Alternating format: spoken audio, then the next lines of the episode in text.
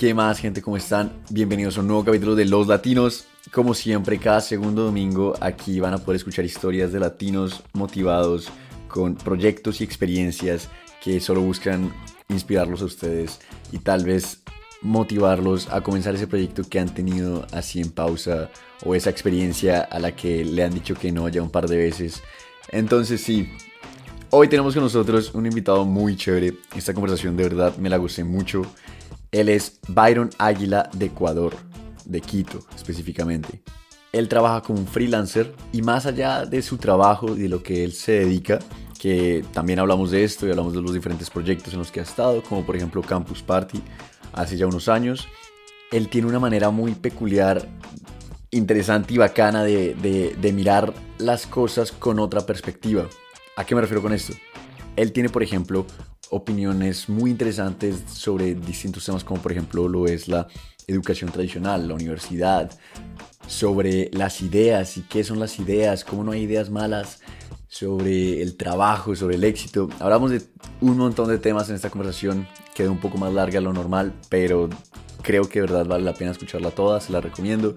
Yo personalmente creo que le pegaré una segunda escuchada.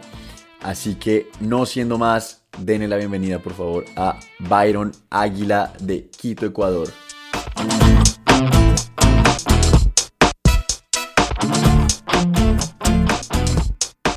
¿Qué más, Byron? Estamos grabando, ¿cómo estás? Hola Andrés, qué gusto. Bueno, muchísimas gracias antes que nada por, por la invitación a ser parte de este, de este humilde podcast desde el otro lado del mundo, desde el otro lado del charco, como solemos decir a veces por acá también. No, gracias a ti eh, por tomarte este tiempo a sentarte a hablar conmigo. ¿Tú, tú a qué te dedicas, Byron? Bueno, aparte de, un poquito de lanzar mis ideas o de tener este millón de ideas, pues la parte profesional o, de negocio que hace que mis cuentas se paguen, pues es el tema de diseño web. Diseño y desarrollo web vengo, es, una, es algo que vengo haciendo desde hace aproximadamente 10 años, ¿sí? Principalmente trabajando para o sea, agencias de publicidad, pequeñas agencias de publicidad, pequeñas, medianas, donde ellas principalmente, creo que ese fue mi nicho, ¿no? Fue, fue, fue chévere entrar por ese nicho, ya que estas, estas agencias de publicidad no tenían departamentos digitales, o sea, tenían publicistas, pero no tenían esta, esta, esta parte, este complemento tecnológico, que es ahí donde yo entré por ese lado. ¿Y tú, cómo llegaste, cómo llegaste a este nicho? ¿Fue casualidad que hayas entrado por ese lado o lo tenías planeado? No, yo creo que una, una de las, de las, creo que hacks de lo que habríamos, habíamos también hablado y creo que se, lo vamos a desarrollar más adelante con respecto a este otro camino, es eh, un hack que, yo lo considero que me ha ayudado mucho en, el aspecto profesional, sobre todo, es la de construir relaciones. Construir un, un, tema de un networking ¿sí? Ir a eventos, conocer a gente y a través de esta gente dar a conocer y mostrar tu trabajo. En una de esas, pues eh, conocí a, varias personas que, tenían estos espacios. Les dije, mira, yo hago esto, te podría ayudar con esto. ¿Sí? Desde ahí empezamos, me dijeron, bueno, tengo esto, toma, hazlo, a ver qué tal lo haces. Y de ahí en adelante, pues eh, tengo amigos ya que, con los que llevo trabajando cerca de seis años, más, cerca de más de seis años sí, eh, realizando toda esta parte digital o, de, programación para, específicamente ellos. Ok, chévere. Entonces tú comenzaste hace 10 años en esta área y, pues ¿cómo, cómo, cómo te ha ido? ¿Cómo ha sido todo ese proceso?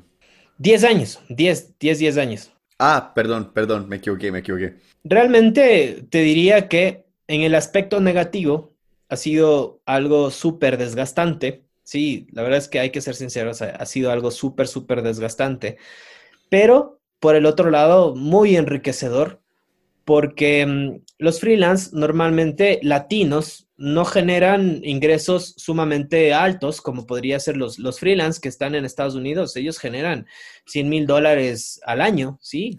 Siendo freelance. En Latinoamérica, pues obviamente em, sucede un poquito menos los, ingresos cuando trabajas para clientes de la región. Cuando eres freelance y trabajas para clientes de Estados Unidos o de Europa o de Asia incluso, pues es muy, muy, muy rentable eh, esa actividad. Sin embargo, en Latinoamérica es relativamente desgastante, ya que no existen horarios. No o sea, tú como freelance no tienes un horario a cumplir. Entonces tú puedes o bien dedicarte de 10 de la noche a 5 de la mañana a hacer el trabajo o de 8 de la mañana a 12 de la tarde lo que te tome realizar el trabajo. Entonces... ¿Y en, Estados Unidos sí hay horarios? En Estados Unidos tampoco hay horarios, pero los ingresos son superiores. Ah, estamos hablando de que aquí, una, aquí, una, aquí una página web, eh, un cliente, dependiendo si es que eres freelance, si no, no eres tan constituido como agencia, te podrá pagar unos 1.500 a 2.000 dólares por una página web, un, cliente de término medio. Sí, en Estados Unidos, en Estados Unidos, un cliente, ese mismo cliente de término medio, probablemente te pagará por la misma página web unos 10 mil, 15 mil dólares. Sí, sí, sí, sí. Wow, ok, qué impresión. Y tú como, tú como freelancer latinoamericano, ¿no hay alguna forma de entrar al mercado en Estados Unidos?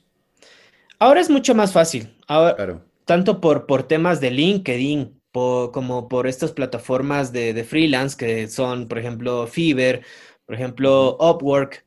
Sí, son estas, estas plataformas donde lo, precisamente los, los, los, los americanos o, gente de Europa eh, busca, busca diferentes eh, servicios. Es muchísimo más fácil, ¿no? Pero eh, hace, hace 10 años no existían ¿no? Estas, estas plataformas, o, si existían, quizás no, no las supe, eh, o si existían, quizás eran una o dos. Actualmente existen miles, ¿no? Deben existir miles, ¿no? En, tanto para el mercado europeo como americano. Entonces, no, no, no llegué, no llegué tanto a, directamente clientes eh, de este tipo, pero sí conozco personas que lograron, ahí tengo dos conocidos que que, son ecuatorianos y son, son unos, a quienes admiro, son unos, unos pro en términos de, diseño. Ellos precisamente están trabajando actualmente en Shanghái porque en China, porque aplicaron, aplicaron desde acá a ofertas de Asia, ¿no? Quizás eso, ahorita que me lo traes también a colación, es algo que si me, me preguntasen qué me hubiera gustado cambiar en mi vida freelance hace 10 años, sería la de optar por esto, ¿no? Por, por buscar estas, estas ofertas eh, internacionales. Aunque, aunque quizás, bueno, estaba centrado en otras cosas también, ¿no? Yo la verdad es que este freelance, esto, esto de la freelanceada no, no, no fue tan, o sea, no es que, no es que dije yo, o, sea, cuando estuve en el colegio o, o, o, mis primeros años de la universidad dije me voy a dedicar a esto, o sea, se fue dando. Eso, eso te quería preguntar, ¿Cómo, ¿Cómo llegaste a esto de freelancer? Porque tú, pues, tú me comentaste cuando hablamos la otra vez que tú comenzaste tres carreras diferentes, pero no acabaste ninguna. ¿Cómo llegaste a, la ocupación pues, que, tienes hoy en día? Claro, sabes que también me traes a colación algo que quizás no, no, no le he contado de forma pública, es de que sí, ah, después de 10 años, en el 2020, tengo ciertas ciertas relativamente libertades con respecto a mi tiempo. O sea, es decir, no, no, tengo que cumplir un horario, ¿sí? Sin embargo, para llegar a eso, tuve que pasar un año, antes, antes de, todo esto de la universidad, ¿no? Tuve que pasar un año en trabajando en algo que completamente odiaba, lo odiaba absolutamente con toda mi vida y mi alma. ¿Qué era? Para poder llegar a eso. Era un trabajo, trabajaba en, en la fábrica de unos tíos que mm, pasaba sucio, era de todo, tenía 18 años, 19. Eh, la verdad es que no es algo que, digamos que todo trabajo es, es, es honradamente y es humildemente, es muy bueno trabajar, eso nos, nos genera todos eh, un rédito tanto personal como, como económico, sin embargo hay cosas que, uno sí prefiero, prefiero hacer y dedicarme a las cosas que, me gustan y me apasionan.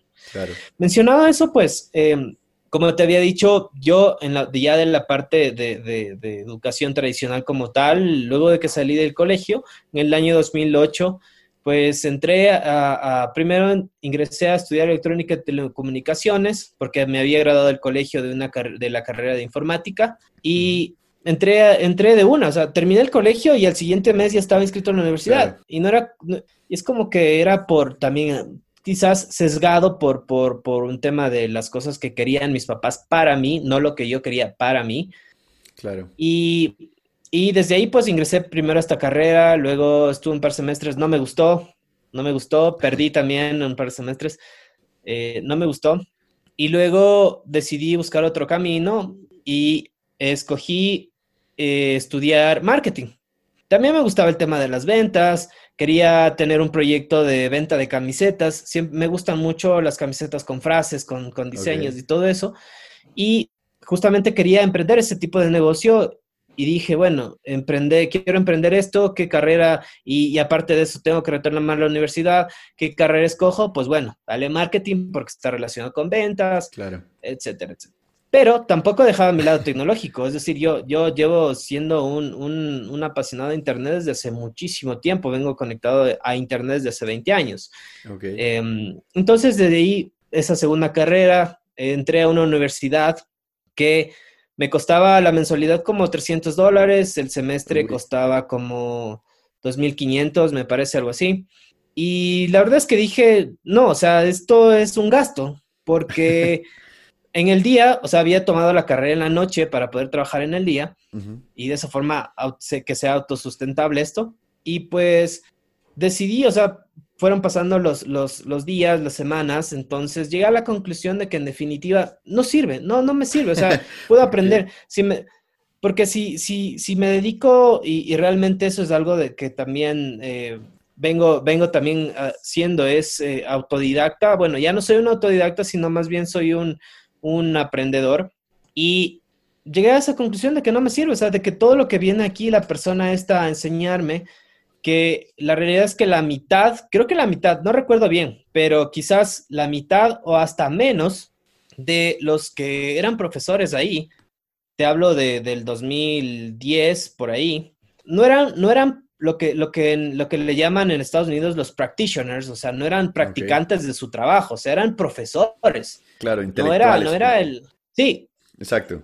Sí, sí, no era, no era específicamente una persona que, que si el que te enseña marketing es el que trabaja para marketing de Coca-Cola, trabaja para marketing de Ambev o trabaja en departamentos de marketing y lidera estrategias de marketing. No, era eso. Era el profesor que lleva dando clases desde hace ocho años en marketing. que sabe mucho del tema, pero no, no lo aplica. Exactamente. Entonces, ahí como, y tradicionalmente la mayoría de los profesores en, en la universidad son así. O sea, por lo menos en Latinoamérica, en Latino, hablo, hablo específicamente de, Latinoamérica. Em, entonces, pues me di cuenta de eso y dije, no, o sea, esto es un gasto más que una inversión. Estoy seguro que, que por un lado puedo aprender muchísimo más ejecutando, es decir, si, si, si quiero aprender de marketing, pues hacer marketing, emprender un proyecto y, y, empezar a hacer marketing y aprender a través de ahí, ¿sí? Eh, y otra de las cosas es el tiempo, el tiempo que le dedicas a, escuchar a alguien que, no es un practitioner, que simplemente se dedica a dar clases en la mañana, se dedica a dar clases en la tarde y que aparte es profesor de otro instituto y demás, y su vida solo es, solo ser profesor. Que está bien, está bien, hay, muy hay profesores que han sido profesores toda su vida y que son muy, muy buenos, pero por otro lado hay, hay, hay esto, ¿no? Eso, bueno, eso fue con la segunda carrera de marketing. Luego, decidí, bueno, mi mamá por presión de mis papás, no, que tienes que sacar un título, que tienes que tener un título eh, y demás. Y pues decidí entrar a, estudiar administración de empresas. Ok. Estuve par semestres, luego eh, en el 2012 me llamaron para un trabajo, me llamaron para un trabajo que fue algo que me cambió totalmente la vida. Y luego salí de, ese trabajo y dije, o sea, ya como que se validó esta teoría que tenía de, la, universidad anterior, de que no necesito, o sea, de que no, sabía qué iba a pasar, pero no necesitaba. ¿Por qué te cambió la vida este trabajo? Porque, bueno, este, este trabajo tiene que ver con, algo que, me apasiona, que es, que es el tema de la tecnología, la innovación, ¿sí? Y se trata de un evento, un evento que, se desarrolló desde el 2011. En el 2011 yo fui a este evento como voluntario. Ellos hicieron una convocatoria. Sí, eh, tú podías pagar tu entrada, pero realmente el ser voluntario es súper chévere porque puedes saber puertas de adentro las cosas que pasan. O sea, no, no solo lo que todo el, el, que paga, paga, su, paga su entrada, ya, o sea, entra y, ve, sino, o sea, ver cómo, cómo fue organizado, los, los errores, eh, todo eso, ¿no? Es súper chévere. Sí, sí, sí, claro. Creo que, y, capaz que tú también te conectas mucho con esto, como estás estudiando en ingeniería, eh, el hecho de, esta, de esta perspectiva, esta visión de querer no solo saber cómo, cómo lo que tú estás, lo que estamos nosotros, sino cómo funciona, o sea, tener esa, curiosidad. De acuerdo, de acuerdo. Pues ahorita que lo dices, el, yo, yo el primer semestre de universidad también me fui voluntario en un evento que organiza eh, mi universidad acá en Alemania y lo que busca es conectar empresas con estudiantes. Entonces, el ser voluntario, y pues eventualmente luego terminé uniéndome al grupo que, que organiza estos eventos, pero es, es, una perspectiva completamente diferente, o sea, porque como tú bien dices, tienes la oportunidad de vivir la, pues el evento como tal, pero también de aprender cómo funciona todo, los, las herramientas que usan para organizar un evento de tal magnitud, los errores que se cometen, porque siempre, siempre va a haber errores, entonces yo era impresionado como como las directivas del evento eran corriendo de lado a lado todo el día, preocupados, pero como tal, y los visitantes del, del, evento no, no se daban cuenta de nada, ellos solamente estaban como disfrutando de todo el trabajo que llevaban planeando tres meses o cuatro meses o lo que fuera. Entonces me, parece muy interesante que lo digas. Sí, sí, y, y, qué bueno que me, que, me, me traes a, a, recuerdo esto porque creo que sí le agregaría este, este hack a lo que habíamos hablado del otro camino porque en sí, eh, la verdad es que es una, es una, te sirve, te sirve como portafolio, te sirve como experiencia, el tema del voluntariado es, es, es, interesante. Entonces, volviendo a este tema, pues la verdad es que fui, fui, me quise ir como voluntario a este evento, ¿sí? Em, fui voluntario de, de, mm, del área específicamente de contenidos. Yo no sabía absolutamente nada de contenidos, pero sí conocí algo de tecnología, algo de, de cómo, se, cómo funcionan las cosas en Internet. Y fui voluntario de, la directora de contenidos en ese entonces, en el año 2011. Este evento, este evento rápidamente es, supongo que es Campus Party, del que estás hablando. Sí, sí, sí, Campus Party Ecuador.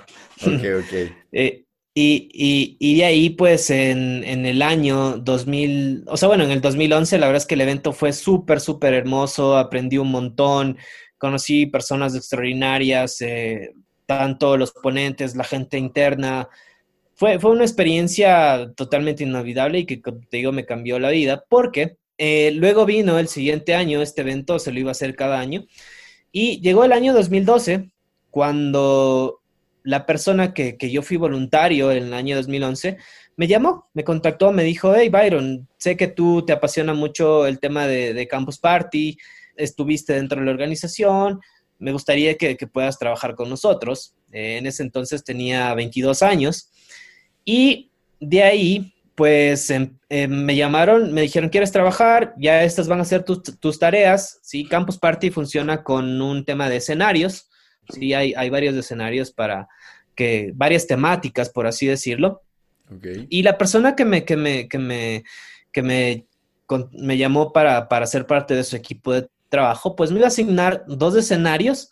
Era un escenario futuro, todo, lo que tenía que ver con, con, futuro, construir la agenda de contenidos de este, de este escenario, construir también la, la, agenda del escenario de eh, ecología, algo así, era, eran dos escenarios, pero eran escenarios pequeñitos, o sea, iban a ver eh, un par de horas, eran solo un par de horas, entonces yo dije, con miedo, con muchísimo miedo, dije, sí, sí, o sea, vamos, yo le doy, si tengo la capacidad, me, me apasiona esto, vamos adelante. ¿Esperabas, ¿Esperabas esa llamada o tú, el, el, año que fuiste voluntario, tú dijiste, pues, chévere Campus Party, pero pues hasta aquí llega, o te querías seguir involucrando, o cómo, cómo fue cuando te llamaron? La verdad es que me creas o no, o, tu audiencia me crea o no, pero yo cuando fui en el 2011 y trabajé de la mano de los, de los coordinadores de, de, de cada escenario, yo en, mis adentros, sí, esto es parte de la ley de atracción y todas esas cosas. Yo, yo, me, yo me dije a mí mismo, o sea, mentalmente, en algún año yo voy a ser, yo voy a ser eh, el coordinador de alguna de las zonas y, decía de la zona de, cultura, de cultura digital. O sea, te, juro, ¿me creas o no? o, tu audiencia, te, creo, te, lo juro, te lo juro. Te creo, y tú me lo acabas de contar y me acaba de, dar como un pequeño escalón, porque yo sí estoy seguro que es completamente cierto que la mentalidad es todo y, tú, y, lo que tú te propongas y lo que tú pienses, eh, para allá vas. Entonces me, parece súper chévere que haya, pues, que, que, haya sido así. Sí, sí, sí, sí. Y bueno, se conectaron los puntos y volviendo a este tema de lo que te decía, bueno, se dio la oportunidad, me, me asignaron estos dos escenarios, ¿sí? Con, obviamente yo con miedo. Adicionalmente estaban buscando una persona para que pueda trabajar o que pueda coordinar uno de los cuatro escenarios principales. Sí, estaban buscando, me dijeron, hey, Byron, ¿conoces a alguien? Y yo le, y, yo le dije a, a, mi directora, sí, mira, aquí este currículum de este chico, toma, escríbele, mira, mira qué te parece. O sea, mi, mi escenario era un chiquito, era un, escenario chiquitito, no, no eran estos, estos cuatro pilares de los que yo te digo que, que, había dicho, algún rato voy a ser el coordinador de eso, ¿no? Ok. Y pues eh, se da la casualidad que conforme fue, fueron avanzando los meses, fue avanzando el trabajo, cancelaron los, los escenarios que, que me asignaron, cancelaron, dijeron eh, no, no, sabes que estos, estos escenarios creo que no va a pegar, Ecuador todavía no está ahorita para, para poder recibir estos contenidos, todavía no, no es algo que se maneje, entonces no va a pegar, así que se cancelan esos escenarios. Tenemos, ese, tenemos disponible el escenario de innovación. Y era uno de los grandes. Tenemos el, tenemos el escenario, exactamente. Eh, bueno, la realidad es que llegaron y dijeron, ¿sabes qué? Estos dos escenarios tuyos se cancelan. Tenemos este escenario uno de los escenarios grandes, que es el, escenario de la zona de innovación. ¿Quieres o no? Esto es lo que hay. ¿Quieres trabajar? Dices, tanto dices que te apasiona, pues ahí esto. Y la realidad es que yo sentí mucho miedo, tenía 22 años, o sea, la realidad es que era una, responsabilidad grandísima para mí. Y este, este evento es súper chévere porque todo funcionaba en base a procesos. Okay. Entonces me dijeron, mira, yo confío en ti, creo que vas a poder hacerlo, este es el proceso para hacer ese trabajo. Entonces ya me, ya me mostraron el proceso, me dijeron, mira, tienes que buscarte tres asesores eh, para que ellos son, obviamente uno no tenía todas las respuestas, entonces eh, la idea era tener estos asesores que eran como los expertos en, claro en, cada una de estas, de las áreas que constituían este escenario. Y em, de ahí en adelante, pues dije, bueno, sí, ya, vamos, vamos, hagámoslo y, acepté esa responsabilidad. Em, hasta ahí súper chévere, o sea, acepté y todo eso y estuve trabajando y súper bien. Pero hay un segundo paso en, la, en este evento que ya es ya la ejecución. Y la ejecución de, este evento y, si la verdad es que si no has ido o, cuando se renueve la, pandemia, si tienes la oportunidad de, ir a, alguno de los eventos en cualquier parte del mundo, es algo, una experiencia súper, súper chévere. Y ya la ejecución, pues son cinco días donde, donde prácticamente dormía yo al día unas tres horas probablemente por toda la carga, la carga de trabajo y que aparte de eso, o sea, me asignaron una, una serie de, voluntarios, pero yo tenía 22 años, todavía no sabía ni, trabajar en grupo ni designar tareas, así que terminaba haciendo muchas cosas yo.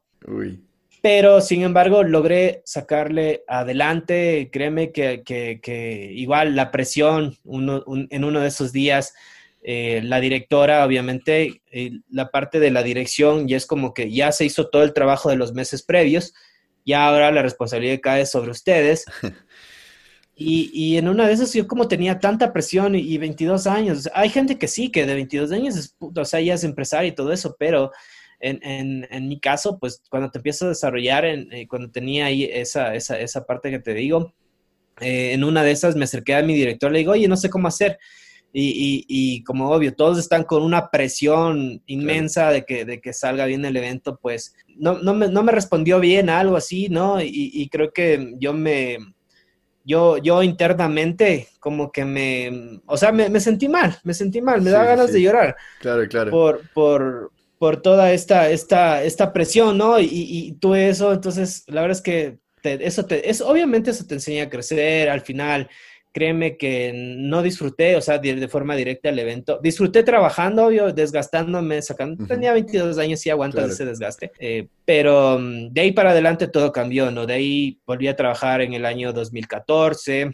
Sí, luego del 2012 volví a trabajar en el año 2014 y luego del 2014, pues da la coincidencia que, que este 2020 con la persona que yo había trabajado en, que había sido voluntario en el 2020 y que aparte de eso también, gracias a este evento conocí a, una persona que, específicamente viendo mi trabajo y todo eso, me llamó también a trabajar en el 2012 en algo nada que ver con Campus Party, pero en una responsabilidad incluso mayor, o sea, yo tenía esa edad y, pues em, me, me, involucró en un trabajo que implicaba, implicaba irse a una ciudad, a estar una semana en estar en una semana siendo responsable de un proceso de contratación, Eh, y fue algo súper chévere. Yo creo que es gracias a, haber estado en ese momento, ¿no? Y, claro. y para cerrar este tema de, Campus Party, pues el...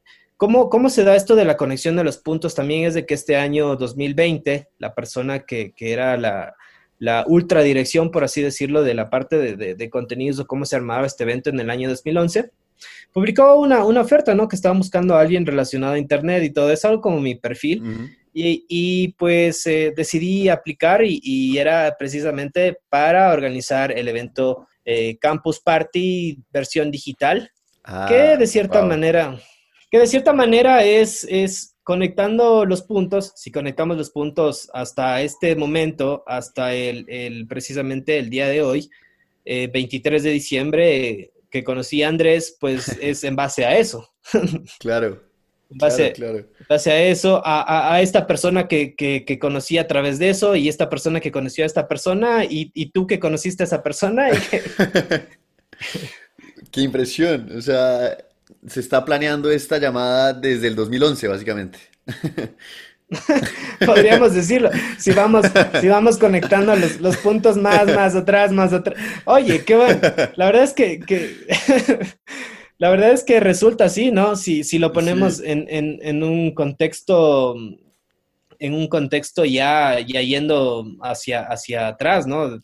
Bueno, Campus Party, Campus Party, esta persona, esta persona lo conocía atrás y así sucesivamente el inicio podría ser. Qué, qué interesante, ¿no? Pues eh, en un capítulo anterior de, del podcast habíamos hablado pues con esta persona que es Denis, un poquito sobre, supongo que es Denis, ¿cierto? Sí. Sí, exacto. Eh, sobre Campus Party, entonces pues me parece muy interesante ahorita saber un poco más al respecto.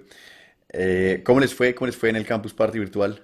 La verdad es que como le decía a Denis, si hubiera sabido todo el trabajo que, que íbamos a tener que hacer, no lo hubiera aceptado. O quizás sí lo hubiera aceptado, porque realmente es algo que, que netamente este, este evento Campus Party es algo que, que créeme que, que, a mí me apasiona muchísimo. Lo haría gratis, lo haría gratis con todo gusto. Es algo que, que sinceramente me, me, ha brindado mucho. Es por eso que, uno, si bien es cierto, este es el nombre que alguien más creó, pero uno quiere darle vida, ¿no? Y, y, y, afinidad y, emoción a esto. Y, pero si, si hubiera sabido toda la cantidad de trabajo que, iba, que íbamos a tener que hacer, porque eh, se trataba de una experiencia súper, súper grande. Nunca, nunca se lo había hecho, tanto la versión digital como para tantos países. Eh, es algo que no se lo había hecho jamás, así que no sabía cuál iba a ser el resultado. Sin embargo, nos fue súper bien, obviamente, pero sí hubo un trabajo detrás inmenso, inmenso, que, que, por eso quizás como te, te mencioné que que si hubiera sabido toda la cantidad de trabajo, me lo hubiera pensado un poquito más antes de, de, aventarme. Que quizás sí lo, sí, o sea, quizás sí lo hubiera terminado haciendo, pero lo hubiera pensado un poquito más. Igual, igual creo que eso es algo, algo muy común en proyectos, o sea, que, que pues, y, creo que es hasta mejor, simplemente que el proyecto te enamore tanto que no te haga como considerar qué tanto trabajo le vas a tener que meter. Sí, sí, sí, tal cual. Y, este es uno de ellos, ¿no? Y, por ejemplo, Dennis, a quien, a quien, bueno, Dennis tuvo la oportunidad de, conocerlo precisamente en Campus Party en el 2000, en el año 2014. Y, y en esta oportunidad, en el 2020, pues lo, lo, metí acá y él pudo palpar de cerca lo que significa organizar, eh, el tema de realizar varias tareas. Eh, Dennis era, era mi soporte en temas de contenidos, pero también estaba en la parte web, en la parte de ya la producción de la transmisión, eh, en un montón de cosas, ¿no? Que, que, todos como equipo y porque nos apasiona esto, decidimos, decidimos hacerlo también y meternos en estas otras cositas. Claro, qué chévere. No, pues me, me parece muy, muy, muy bacano todo, pues Campus Party y, y pues que les haya ido también ahorita en el 2020 sé, sé, que, pues bueno, me imagino, me imagino que debe ser mucho trabajo porque debe ser muy difícil entender qué tanto trabajo fue. Pero no, muy chévere que estés. Eh, ¿Va a haber 2021? La verdad es que desconozco, pero ya no, ya no, ya no, ya no más, ya. ya cerraste. Ya se lo dejo a, ya se lo dejo a Denis. Sí, yo creo que como le decía a Denis, ya, ya creo que ya hasta, hasta ahí fue mi, mi, mi último, mi último año. Más que nada por dar el paso a, Sí, quizás me gustaría estar en, sí, o sea, me, gustaría también estar inmerso, ¿no? estar de cerca. Siempre me va, siempre voy a querer estar cerca, de alguna u otra forma, porque te, te, brinda este, este tipo de eventos. Y creo que también sería otro, otro hack el tema de involucrarte en, hacer eventos, eh, estando tú en tu universidad, no esperar a, que alguien te proponga, sino que las personas, sobre todo los chicos, deberían involucrarse en realizar eventos. Créeme que, esto te abre una, perspectiva importante, te, es, un, es un pretexto para conocer gente interesante, también aprender varias habilidades, cómo, cómo vender este evento, cómo comunicarlo, cómo relacionarte. Eh, es, un montón, un montón de, aprendizajes. Creo que, o sea, como te digo, yo aprendí muchísimas cosas con respecto, una, una de, las, de las habilidades que más me ayudó a desarrollar esto de estar inmerso en los eventos es el tema de las relaciones públicas. Ok. ¿Sí? Porque tenía que contactar, obviamente, a quienes iban a brindar las charlas. Entonces, en ese sentido, pues me contactaba con gente de España, con gente de Estados Unidos, ¿sí? Entonces, y, y, uno toca idearse la forma de cómo llego a ellos, cómo llego a ellos, les mando un Instagram, les mando un correo eh, y demás cosas, entonces... Claro, no, qué chévere, me, gustan esos hacks que estás soltando. Eh, a mí me gustaría volver un poquito más atrás. Quiero saber tu opinión en un tema y es, ¿qué opinas de la educación, pues como de la educación tradicional? Porque pues tú optaste por ir en otra dirección, pero me gustaría saber, pues, ¿qué, qué, opinas al respecto? La verdad es que hay muchísimas personas que ya han hablado mucho del tema eh, y, que son, y que son ya evangelistas en contra de las universidades, por así decirlo. Cuestionan mucho el sistema, cómo funciona, tanto la parte de negocio como la parte de, de ya los procesos de educación, eh, como tal, yo personalmente creo que no te sirve para nada la universidad en sí, o no, más allá de quizás de llamarlo que no te sirve para nada, eh, no te sirve para la vida real. Vamos a llamarlo así.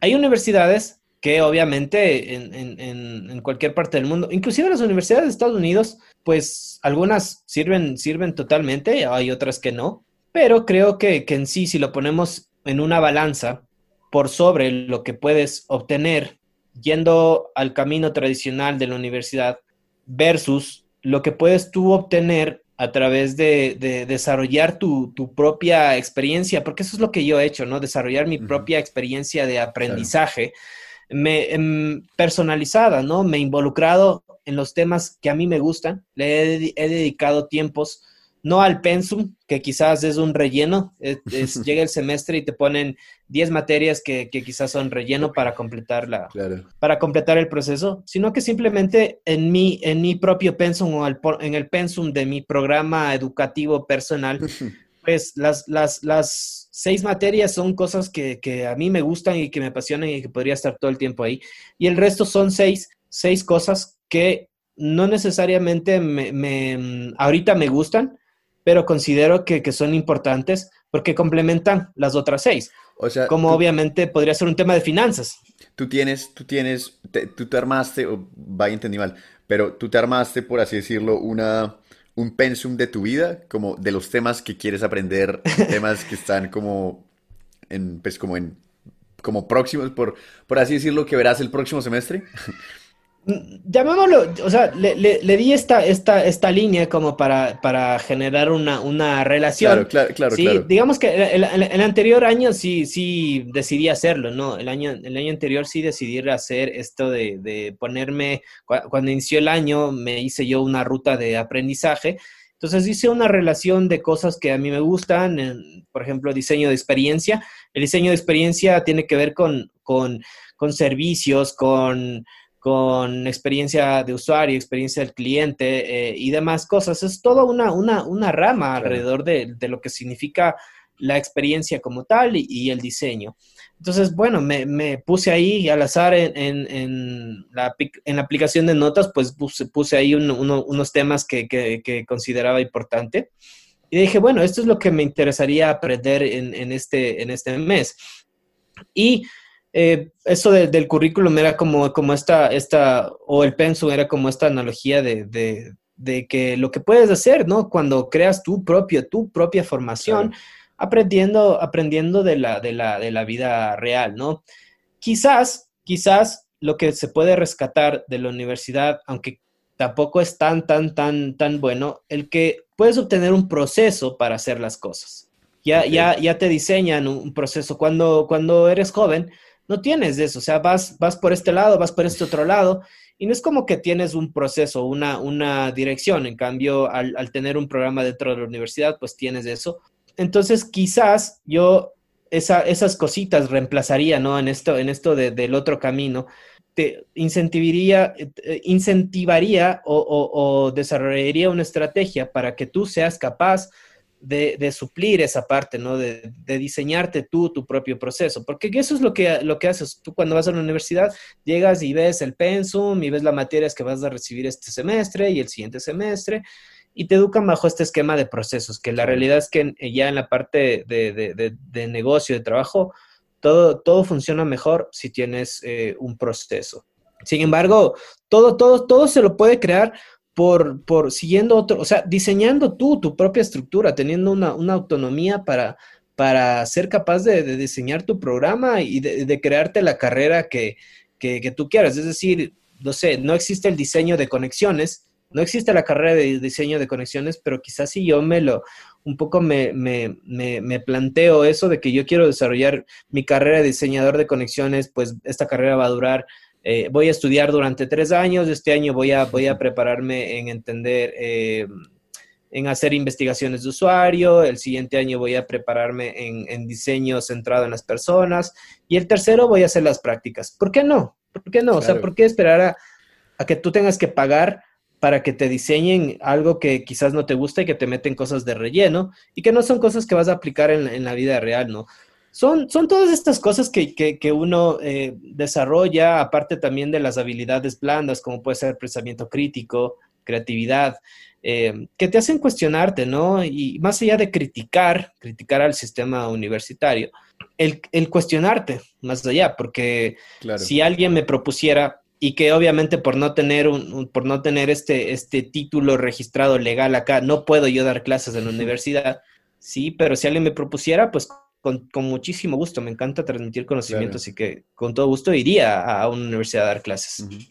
Yo, pues como, como lo planteas, la universidad, la universidad es como la fácil, es como el, es pues esta institución que te plantea un camino ya, ya establecido y que tú optas por seguir sin importar si hay materias que no, o sea, que simplemente no te interesan, que no te gustan, pero como ya está establecido, tú lo sigues. Es, pues, como, sí, exacto, tal cual. Exacto. Eh, me, parece interesante esa forma de, verlo.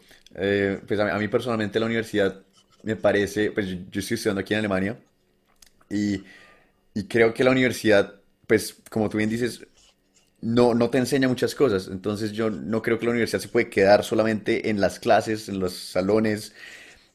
Yo pues busco, busco iniciativas a las que uno se puede meter, grupos estudiantiles que estén con ganas de crear algo, eh, ya sea un evento o ya sean proyectos o startups o cualquier cosa así, porque ahí es donde realmente, o sea, yo estudio ingeniería civil, pero a mí no me enseñan absolutamente nada de, sobre administración o sobre tecnología, programación, vainas así que hoy en día creo que son vitales. Todo eso, pues, son, son, son cosas que creo que uno tiene que salir a buscar, pero pues volviendo, creo que necesitas, es, es, es más trabajo, es más trabajo. Y pues mucha gente simplemente eh, creo que prefiere la vía cómoda que es hacer las clases que la universidad te diga que tienes que hacer y seguir ese camino. Sí, sí, sí, totalmente. Y, la realidad es que sí existe otro camino y, poco a poco existen nuevas experiencias que se están diseñando. Precisamente te había conversado de que yo soy parte o, o pasé de un, por un programa que eh, se denomina, es, es un máster en negocios y tecnología justamente por ser alto nivel, por eso es un, es un máster. Eh, ellos se consideran, esta organización se llama Collective Academy, es de México, y ellos lo que están haciendo es pensar, absolut, repensar absolutamente cómo funciona la universidad tradicional. Y, y, entre ese repensar es justamente el tema de, de eliminar completamente el certificado. Ellos no les interesa, no les interesa gente que esté ahí por el certificado. Inclusive si pueden pagar lo que cuesta la maestría, eh, no les interesa, porque ellos tratan de filtrar, y es una especie de filtro, o sea, de atraer gente que realmente busque experiencias de aprendizaje, ¿sí? Que les permitan obtener conocimientos accionables al siguiente día y también otras formas, otras formas de, aprender distintas a, a lo tradicional. Eh, ellos está basado en las, las, clases no son clases, son discusiones. Y, y ah, cuando filtras, filtras a las personas en, en, en esta, ellos se denominan una neouniversidad, cuando filtras a las personas, tienes, aprendes, aprendes de los demás.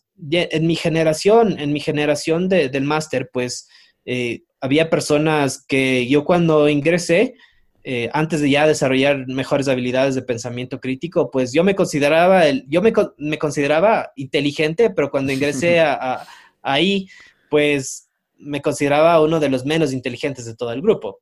Hasta obviamente sentir mucha más confianza y todo lo demás, pero escuchando a todos, escuchando a todos, viendo sus perfiles, la, la forma en todo, cómo aportaban el conocimiento colectivo, entre todos, o sea, te soy sincero, me, sentía, me, considero relativamente medio inteligente y, y, ahí me sentía menos inteligente por, porque escuchando todo lo que aportaban y las universidades deberían ser así, ¿no? Donde tú vas y tú aprendes del que está al lado. En cambio, las universidades tradicionales son del que pueda pagar y no todo, si están 20 alumnos, quizás no todos les interesa aprender realmente, ni, ni, ni aportan al, al, otro. En cambio, en esta neouniversidad, absolutamente todos aportan de, una o cierta manera, tanto siendo parte de este network, de, esta relación que generas con esta persona, o también de, los conocimientos que esta persona trae para aportarte a ti. Claro, qué interesante y ahí, ahí pues creo que podemos tocar, porque tú cuando, eh, cuando tú me pues cuando hablamos la otra vez, tú me comentaste que otra pasión tuya es, es la comunidad y el hecho de armar comunidades. Sí. Pues ahí, ahí no sé si quieras hablar un poco sobre eso, pues porque me parece muy chévere y creo, o sea, una de las razones por las que yo comencé este podcast es porque yo, yo me considero una persona muy curiosa y considero que se le puede aprender algo a todas las personas. Y, o sea, créeme que ahorita estoy aprendiendo mucho hablando contigo. Entonces, pues me parece, o sea, esto es una conversación uno a uno, pero ya cuando lo escalas a una comunidad, me parece súper interesante. Sí, sabes que esa es otra, otra de las cosas que, por ejemplo, no tiene la universidad. Las universidades tienen estudiantes, pero no tienen comunidades.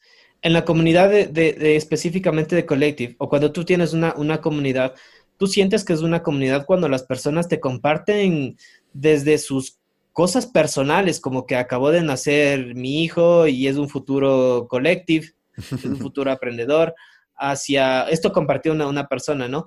Hasta, hasta el tema de los ascensos, hasta el tema de buscar, hey, alguien conoce gente que trabaja en Uber en la parte del departamento de finanzas o alguien trabaja en el departamento de Facebook de tal cosa.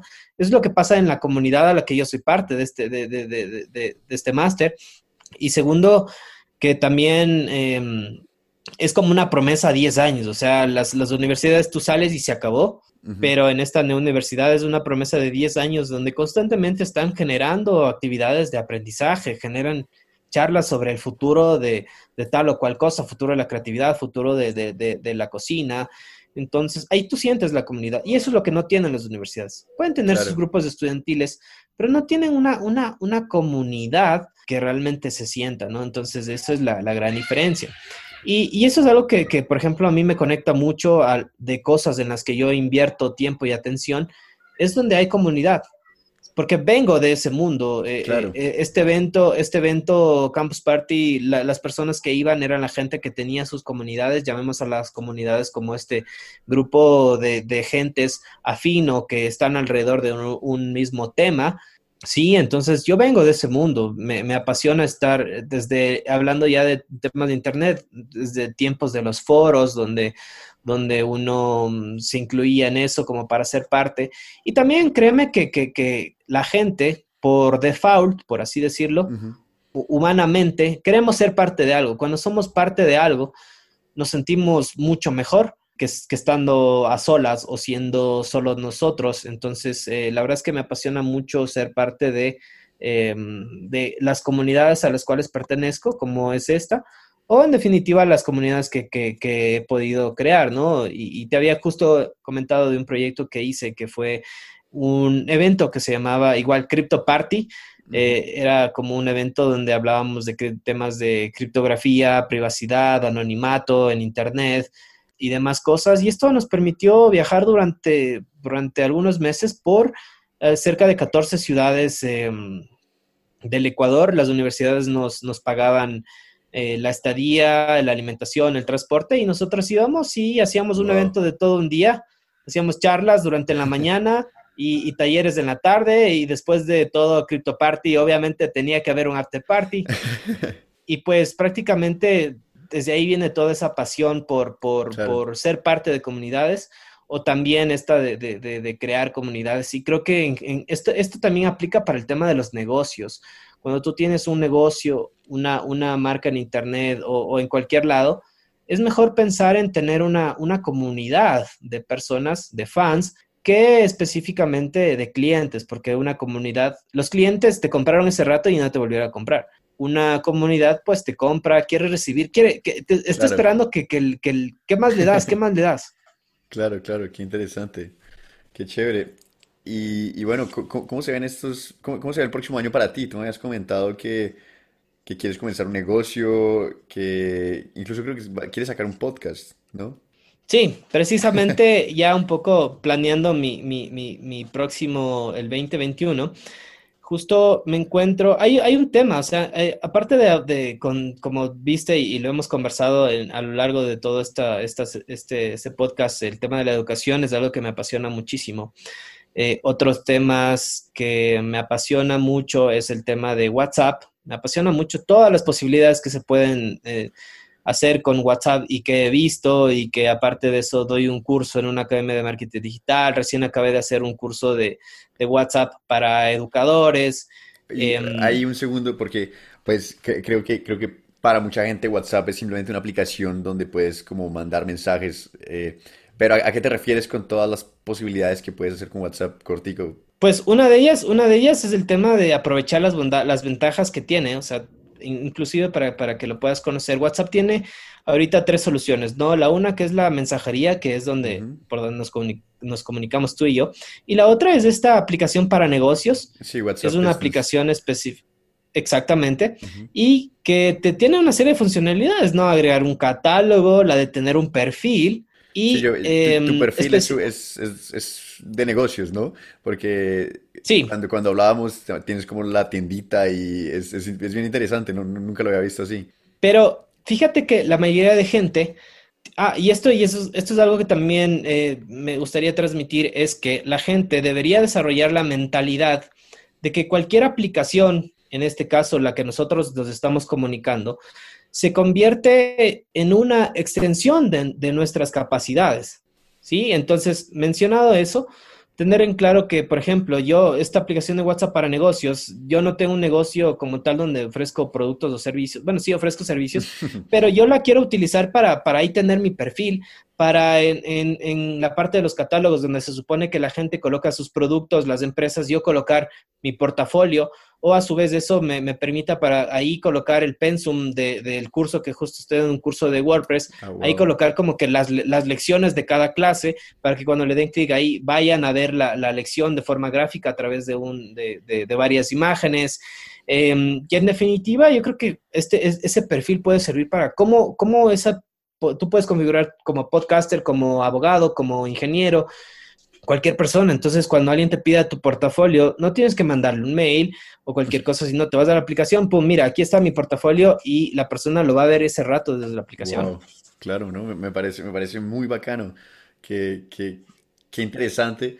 Y, y, lo que dices de la extensión me parece también muy cierto. O sea, ahorita la pandemia demostró que básicamente la tecnología se volvió pues se volvió una parte nuestra. Tú te lo quitas, o sea, eh, el día que tú sales sin celular, sientes el, el síndrome, pues como cuando a alguien le amputan un brazo, que siente que el brazo todavía está. Es un poco exagerado el ejemplo, pero sientes que todavía está el brazo. Tú sales sin celular y sientes que te hace falta algo. Y es porque, porque se, se volvió una parte de, de nuestra vida sí, sí, sí, sí, es, es, un activo, es un activo muy, muy personal. Apuesto que, que tú, si tienes una cadena de oro o un anillo, bueno, si se te pierde, pues ya se te perdió, pero vas a sufrir más si se te pierde el celular. Claro, claro, claro, no, no, no. Uy, no, no, no, la verdad es que sí es como el brazo, es, es como, es específicamente como el brazo. Es como una mano, un dedo, no sé, pero el brazo era un poco mucho. No, pero no, la verdad es que sí, es así y, hay que ser así porque yo creo que a mucha gente le, pasa, ¿no? Que piensa que es algo como que siempre está contigo que, que, que, tú ya sientes que, está ahí, ya, y, está por otro lado. Y tú siempre sabes dónde está el celular, o sea, y el segundo en el que te das cuenta que no sabes dónde está, inmediatamente es llámame, eh, find my iPhone o lo que sea, que, que no sé dónde está mi celular. ¿no? Entonces me parece muy, muy interesante cómo, cómo pues, quieres sacarle el mayor provecho a esto. Pues no, no solamente al celular, sino a las aplicaciones. Totalmente. Y para temas de educación, o sea, fíjate que, bueno, yo no soy el único que utiliza para hacer cursos, pero sí hay mucha gente utilizando grupos para hacer cursos, utilizando las listas de difusión, el tema de las historias. Es, yo veo a WhatsApp específicamente no como una aplicación, sino como una plataforma como tal. Créeme, ahorita estamos todavía cruditos, pero WhatsApp eh, se va a convertir, y la mayoría de gente utiliza eso para comunicarse, o sea, siempre. Claro. Así que eh, tiene un gran potencial ah, con lo que se pueda venir, no con lo que ahorita se está dando. Y va a ser como este boom, ¿no? Así como lo es ahora Instagram, como lo es ahora Facebook. Y pues yo precisamente estoy subido en ese tren desde hace, mm, ya creo que es un año, más de un año que, que vengo leyendo muchísimos papers, investigando cosas en inglés, en español, en, en portugués, eh, cosas que están haciendo en Nigeria con, o sea, créeme que cuando tú te gusta un tema, te, te obsesionas completamente y buscas y buscas eh, saber todo de ello. Y precisamente eh, me interesa porque nadie está hablando en, el mundo eh, específicamente de este tema, o sea, solo alrededor de ese tema, o sea, nadie, nadie está hablando solo, solo de ese tema, ¿no? Hablan de, Facebook, de Instagram a nivel de marketing, pero yo quiero, hacerlo, yo quiero hablar solo específicamente de eso. Y sí, es, que justo me, acordaba que, que mm, también esta obsesión mía con WhatsApp viene por el hecho de que en el año 2010, cuando fue este boom de WhatsApp, yo tenía la idea de crear soluciones alrededor de Facebook, es decir, eh, soluciones para Facebook para educación, Facebook para, para negocio, porque también eh, eh, parte de hacer diseño y desarrollo web hacía aplicaciones, aplicaciones para Facebook y, cobraba de eso, ¿no? Y, cobraba de eso y, era interesante vivir de Facebook, ¿no? Aprendí a desarrollar aplicaciones para Facebook y me contrataban para hacer aplicaciones. Y en ese sentido, pues vi estas posibilidades, no dije, ah, mira, puedes hacer estas aplicaciones, puedes hacer esto, puedes hacer esto otro con Facebook y dije, bueno, voy a hacer una comunidad de esto, pero nunca lo hice porque se fueron dando todos estos proyectos, así que dije, bueno, me voy, me voy ahora, voy a utilizar este, este pretexto y me voy a obsesionar con, con, con WhatsApp. Qué interesante. No, pues, y, y o sea, el próximo año te quieres enfocar más en esto, pues en, en, lo que es todo el WhatsApp y el podcast que me comentaste, eso también me parece muy chévere. Sí, el, otro de mis proyectos que, le quiero echar cabeza también es un podcast que, en general, cuando a mí se me ocurrió este, este, este nombre que, que relativamente no es mío, es, la traducción, bueno, yo lo apropio con, como mío por el sentido o por lo, que, por lo que yo voy a generar alrededor de esto, pero específicamente de lo que te estoy hablando o el nombre es de cuando las ideas tienen sexo hay una charla en TEDx, em, se llama When Ideas Have Sex. Eh, claro que está en, eh, obviamente en inglés, no existe una relación en, español con, con eso. Eh, y adicionalmente te cuento que yo estaba viendo, buscando mi Facebook y en el 2015, antes de que yo escuche sobre este, esta, esta charla, de que existía esta, esta charla en inglés de, de When Ideas Have Sex, yo ya había dicho, ya había publicado en el año, y tengo la captura de, de que en el 2015 yo había puesto, o sea, en, mi Facebook, ah, me encanta cuando las ideas tienen sexo en mi cabeza. o sea, ok. ¿Y, a qué te refieres con, bueno, sí, claro, o sea, eh, ya, siempre, lo has, siempre ha estado en tu cabeza esta idea. sí, sí, sí, sí. ¿Y a qué te refieres con, o sea, con, sí, con cuando las ideas tienen sexo? ¿Qué significa que una idea tenga sexo?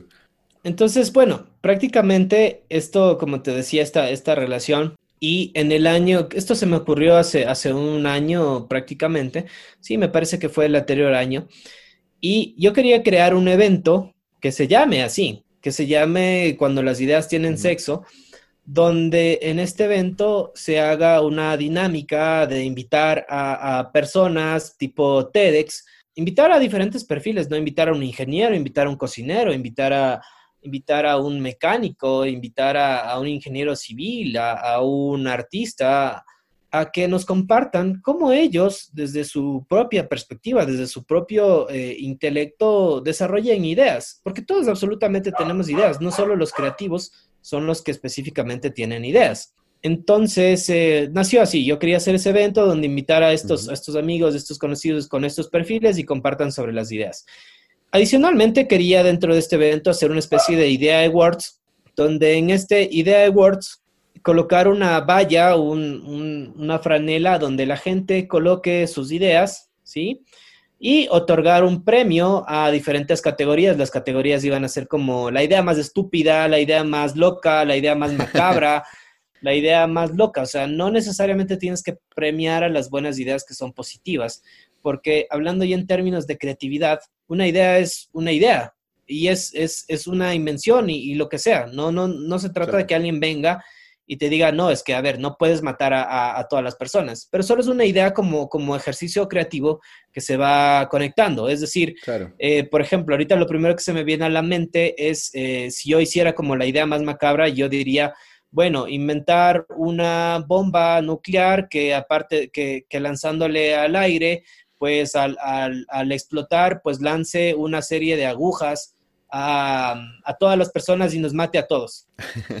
¿Ya? Claro, pero es, aparentemente una idea. Sí, y suena, suena una idea macabra, ¿no? Porque estamos hablando de que nos puede matar a todos. Pero para alguien que es un, para alguien que es, que hace cine, puede ser una película.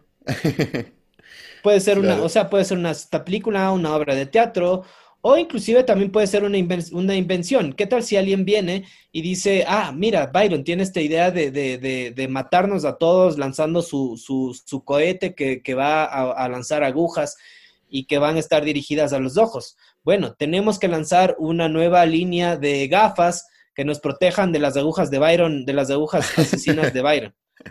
Claro. Y, fíjate cómo acabo de construir todas, todas estas ideas como un, un marco creativo más que nada para, para, para autogestionarme yo de que, mis, de, que las neuronas se comiencen a conectar en, mi cabeza. Obviamente, sí está mal cuando te obsesionas, ¿no? Pero la realidad es que en, procesos creativos se trata de generar la mayor cantidad de ideas para que tu, tu, cerebro se estimule, no tanto de que si es buena o es mala, porque esto no, o sea, esto es, ficticio, pero es, es este ejercicio como tal.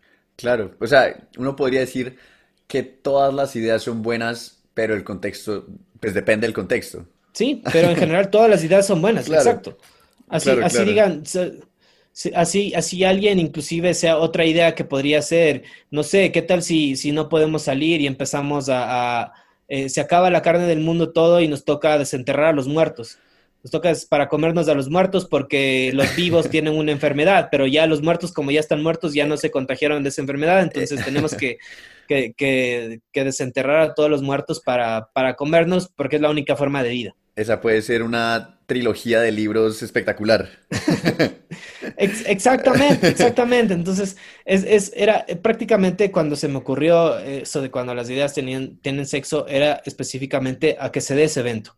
Ok. Entonces yo tenía, como te decía, he hecho varios eventos y me gusta el tema de los eventos, entonces planeaba hacer un, un evento de eso después no lo hice porque ya me involucré en otras cosas y, ahora quiero retomarlo eh, a modo de, podcast.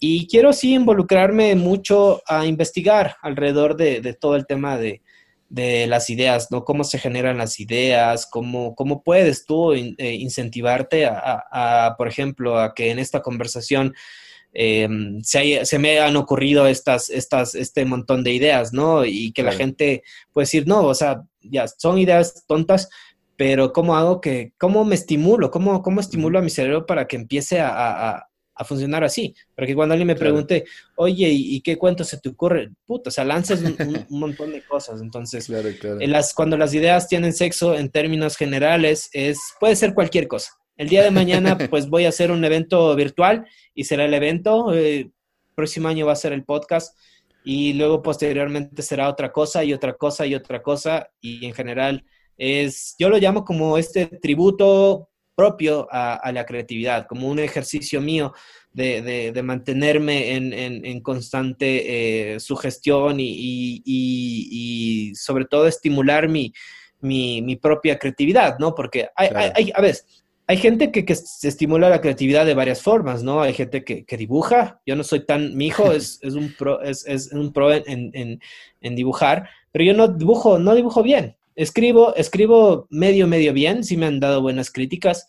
Eh, hablo medio, medio bien, por ahí, por ahí, más o menos. Tengo algunas otras habilidades que, que, que, potencian mi creatividad, pero hay otras que, por ejemplo, no tengo, como las, las, las artísticas en temas de, de, o bueno, diseñar en digital sí se me da también, pero si tú me pones un óleo, si tú me pones a, pintar, eh, no tanto. Claro.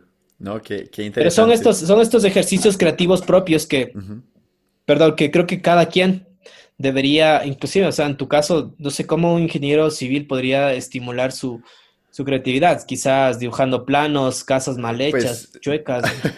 Personalmente mi forma, mi forma de de como salir un, o sea, es por ejemplo este podcast, ¿sí? Es no quedarme solamente en el, en el área de ingeniería, sino es abrir mi, mi, mi, día a día y salir un poco de mi zona de confort y meterme de voluntario a eventos y organizar proyectos y, pues hacer esto porque pues, o sea, considero que, saliendo de tu zona de confort es cuando, es cuando realmente no solamente pues también, también eres más creativo, pero también aprendes que te gusta, aprendes en qué eres bueno, en qué eres malo y, pues es, es, salir, salir de, tu día a día, diría yo, en mi caso.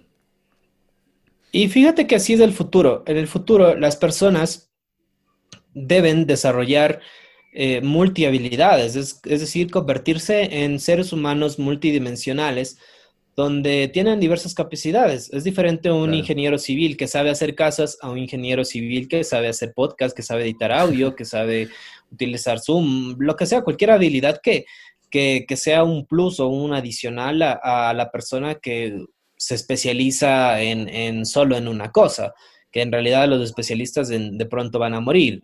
Las organizaciones exponenciales en Google, por ejemplo, hay gente que empieza como diseñador y luego salta a, a, inteligencia artificial y en distintos puestos, todo, todo el tiempo, ¿no? Ellos, es como las, las empresas tradicionales donde el contador nació de contador en esa empresa y murió de contador, sino que eh, van rotando de, en diferentes puestos. Sería chévere ver una organización donde el recursos humanos pasa a, ser eh, líder de, equipos de desarrollo o a complementar otras áreas como para generar este desarrollo profesional también. Qué interesante. No, me, me, encanta la forma, la forma en que funciona tu cabeza me, me parece tan, tan interesante y tu forma, tu, tu forma de ver las, pues no sé, de, ver todo desde una perspectiva diferente, me parece, me parece que, que personalmente a mí, por ejemplo, creo que me ayuda también a tal vez salir un poco de, de, la caja en la que yo pienso y ve, pues, y me da herramientas para pensar diferente, creo yo. Me, parece increíble. Eh, ahorita, pues, creo que nos alargamos un poco, pero tal vez para terminar me gustaría saber cómo se ve una vida exitosa para ti. Yo creo que eh, justo eh, muchas personas tienen varias definiciones de, su propio éxito como tal. Em, también te, antes de, justo responder esa pregunta, hay, hay ciertas, ciertos temas que, a mí me gustan, me, dan muchísima curiosidad, como es el tema em, espiritual, como es el tema, no, el espiritual no tanto al lado de la, de la religión, sino más bien el, como el desarrollo espiritual, el tema del desarrollo de la conciencia, sí. Eh, en algún momento también eh, fui a una sesión de ayahuasca, todo este tema, entonces eh, estoy, muy, estoy, estoy muy conectado con, el tema del desarrollo espiritual. Y en sí creo que todos y, de las personas que admiro y leo es en sí que la, la, mm, la definición de éxito sería ser feliz. Ser feliz individualmente si tienes demasiado dinero o si, o si tienes eh, poco dinero o si, o si tienes medianamente dinero, creo que ser feliz, ¿no? Y, tener esa paz, esa, esa, tranquilidad. Y aunque suene muy hiposo o cualquier cosa, la verdad es que para llegar a ese consenso de, de felicidad y esto, es un tema del amor es un tema del amor, del amor propio, del amor hacia, hacia las personas eh, como tal. Obviamente es muy difícil porque somos seres muy emocionales, estamos en constante cambio. El día de hoy te amo, al día de mañana te odio y así sucesivamente. Pero el momento que tú logras todo eso, pues se da una paz, una tranquilidad, y creo que para mí en sí es, es, es la felicidad, es la felicidad, el, el, éxito. Es, es, como te decía, o sea, yo y, y, y decía, bueno, ¿qué, ¿qué, puede causarle a Andrés que yo sea interesante? No, no soy millonario, o por qué si voy a escribir un libro, me interesaría poner como esta ruta del éxito, decir que tengo, como que tengo éxito, cuando en realidad creo que cada quien está en la capacidad de definir su propio éxito. Creo que mi, mi éxito personal es, es la libertad de, de que, de, de, mi tiempo, de mi tiempo, de que eh, si bien es cierto, no soy, no soy, obviamente tengo mis tareas y mis responsabilidades, pero no soy esclavo de ellas. No soy absolutamente como alguien que cumple un horario eh, y tiene demasiadas responsabilidades.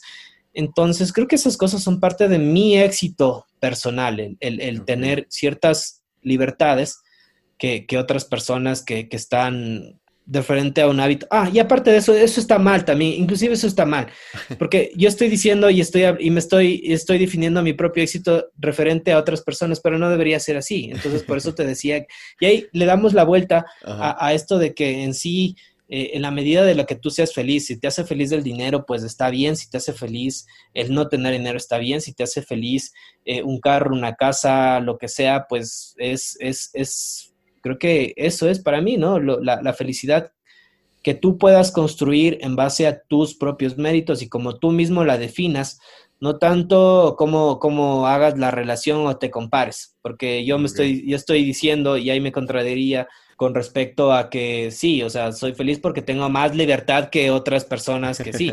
No, o sea, tengo mi libertad porque he trabajado por eso y eso me hace feliz y, y ya, o sea, y, y como te decía también, creo que eh, parte del éxito sería poder hacer tus propias cosas, ¿no?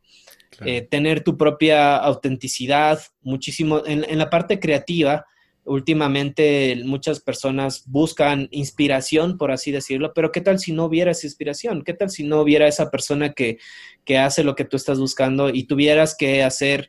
Eh, así, o sea, que tuvieras que crear algo por así crearlo. Entonces, eso también es, es sinónimo de éxito para mí el, el, que tú puedas crear tus propias cosas sin generar eh, falsas expectativas y sin estar esperando también un poco respuestas, sino que simplemente las coges, las haces, las lanzas. Lo haces porque te gusta. Porque simplemente te gusta.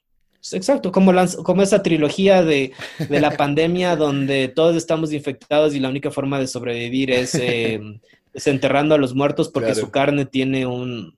Su carne por estar guardada debajo de la tierra desarrolló inmunidad. Y, no, qué chévere, qué chévere, Byron. Pero bueno, creo que con esto podemos terminar. Eh, quedó un poquito más largo de lo esperado, pero igual me, me gocé esta charla contigo. Otra vez, muchísimas gracias. Y, y, personalmente, que se repita, creo que, creo que todavía podemos hablar de muchas vainas y tienes muchos otros temas. El, el viaje a ayahuasca también me parecería increíble hablar de eso. Entonces, sí, sí, pues muchísimas gracias, Byron. Muchas gracias, Andrés. La verdad es que sí, sí, sí me sentí mucho, muy a gusto por, porque no, no he compartido muchas de estas cosas como este trayecto y, y, bueno, gracias a ti que le, que le pudiste dar forma, ¿no? A, a, esto, a este elemento de, de, esta, de esta trayectoria personal mía y, creo que en las historias de cada persona, pues bueno, uno puede obtener estas, estas lecciones, como hablamos en el inicio, esto de, de, de siempre tener las cosas claro, aunque nos cueste, aunque aunque suele darse que, nosotros personalmente solemos tomar las cosas como personal y, eso, y no se trata de eso, simplemente se trata de, clarificar las cosas. Y luego esta serie de hacks y esta serie de, experiencias propias que, me han permitido a, llegar a este punto donde, donde desarrollo mi propio éxito. Estoy trabajando, creo que la definición sería de que cada quien debería trabajar por conseguir su propio éxito, sea lo que sea es que tu éxito es conseguir dinero, bueno, trabaja por conseguir dinero. Claro. Si tu éxito es, es simplemente tener cosas caras, eh, cosas Apple, pues bueno, ese es tu éxito. Si tu éxito es dormir todo el día, pues bueno, es tu éxito. Y nadie más tiene por qué, por qué decirte. Eh, al final, eso es, se trata de, de, de, bueno, ser dueños de tu propia vida. Me encanta, me encanta. Y, y sí, mm, creo que podemos cerrar así. Entonces, gracias otra vez y ese fue Byron Águila de Ecuador.